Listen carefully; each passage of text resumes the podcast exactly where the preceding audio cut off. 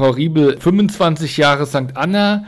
Können Sie kurz die Menschen beschreiben, die Sie hier betreuen? Welche Art von Einschränkungen haben diese?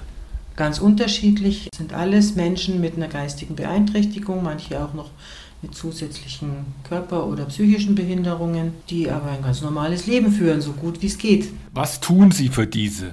Wir machen im Endeffekt mit unseren Leuten genau das, was Sie zu Hause auch machen. Wir versuchen ihnen eine so schöne Freizeit zu ermöglichen. Das fängt an mit gemeinsam kochen und backen, Kaffee trinken, über Urlaub fahren, über in die Disco gehen, auf Konzerte gehen. Wir unterstützen sie bei der Körperpflege, wir machen alles. Haben Sie besondere Angebote auch? Besondere Angebote haben wir schon. Wir machen es immer so, wir versuchen das zu machen, was sich unsere Bewohner wünschen. Jede WG hat einmal die Woche Gruppenrunde und da wird dann auch festgelegt, was sie machen wollen, also welches Konzert oder welche Freizeit oder welcher Urlaub. Wir haben eine Bewohnervertretung, die ebenfalls ihre Wünsche äußert, wann sie was machen wollen.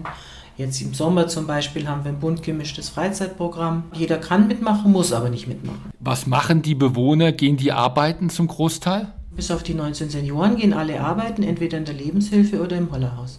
Wie beurteilen Sie die 25 Jahre? Was ist Ihr Fazit? Was war gut? Was hätte vielleicht besser sein können? Ja, gut waren sie die 25 Jahre kein Thema. Corona hätten wir jetzt nicht braucht. Das war nicht so gut. Ansonsten, ja, uns geht es schon gut. Also wir haben meistens genug Personal. Ich hoffe, dass das auch so weitergeht. Waren Sie durch Corona beeinträchtigt hier? Was, was war bei Corona? Waren viele Infizierte? Nein, viele Infizierte hatten wir nicht. Also wir sind relativ gut durchgekommen.